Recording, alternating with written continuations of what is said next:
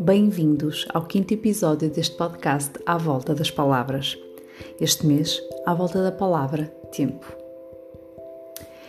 Enquanto lia o capítulo Construção de um Contratempo no livro Cosmos de Michel Onfray, dei por mim a pensar: o que é o tempo? Tirando o facto de toda a humanidade se reger por ele, seja porque contamos os anos, os meses, os dias, as horas, nada tão exato é afinal tão subjetivo.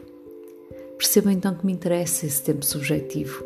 Interessa-me olhar o tempo dos outros e imaginar as suas vivências, tendo em conta aquilo que de mais precioso temos: o tempo. Reparei então que guardei na memória este apontamento que vos trago hoje. Está presente no livro Ébano de Richard Kapuscinski. Subimos para o autocarro e ocupamos o nosso lugar. Em momentos como este, pode dar-se o confronto entre duas culturas, a colisão, o conflito. Isso acontece quando o passageiro é um recém-chegado e não conhece a África. Uma pessoa assim começa a inquietar-se e olhar à volta, perguntando: Quando parte o autocarro? O que quer dizer com quando? Responde um motorista surpreendido. Quando estiverem os lugares todos ocupados? Responde. Os europeus e os africanos têm noções de tempo completamente distintas. A percepção que têm de tempo é diferente, como é diferente a relação que com ele mantêm.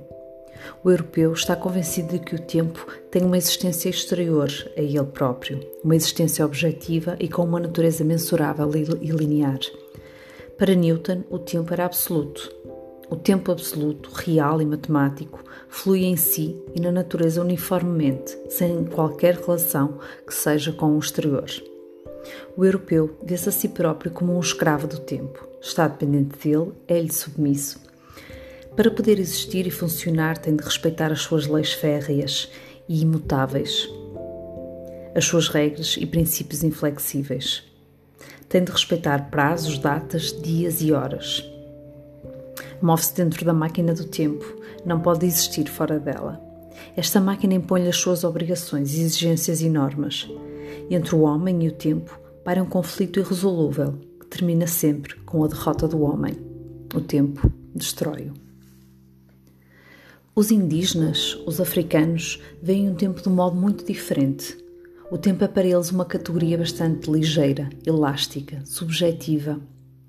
O homem influencia a configuração do tempo, o modo como ele decorre e o ritmo. O tempo pode até mesmo ser criado pelo homem, porque a existência do tempo manifesta-se em determinados acontecimentos. E se esses acontecimentos se realizam ou não, é algo que acaba por depender do homem. Se dois exércitos prescindirem de uma batalha, então essa batalha não tem lugar.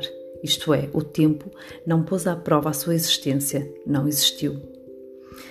O tempo torna-se perceptível como consequência das nossas ações e desaparece quando deixamos de fazer alguma coisa ou não fazemos absolutamente nada. O tempo é uma matéria que pode, sob influência nossa, ser constantemente animada de vida, que mergulha, contudo, num estado de sono profundo ou de não existência, mal abdicamos da nossa energia. O tempo é uma categoria passiva e, acima de tudo, depende do homem. Uma inversão completa do pensamento europeu. Passando da teoria à prática, quando chegamos a uma aldeia na qual vai haver uma reunião durante a tarde e não encontramos ninguém no local de encontro, não vale a pena perguntar: quando é que a reunião começa? A resposta é, pois, já subejamente conhecida: quando todos estiverem presentes.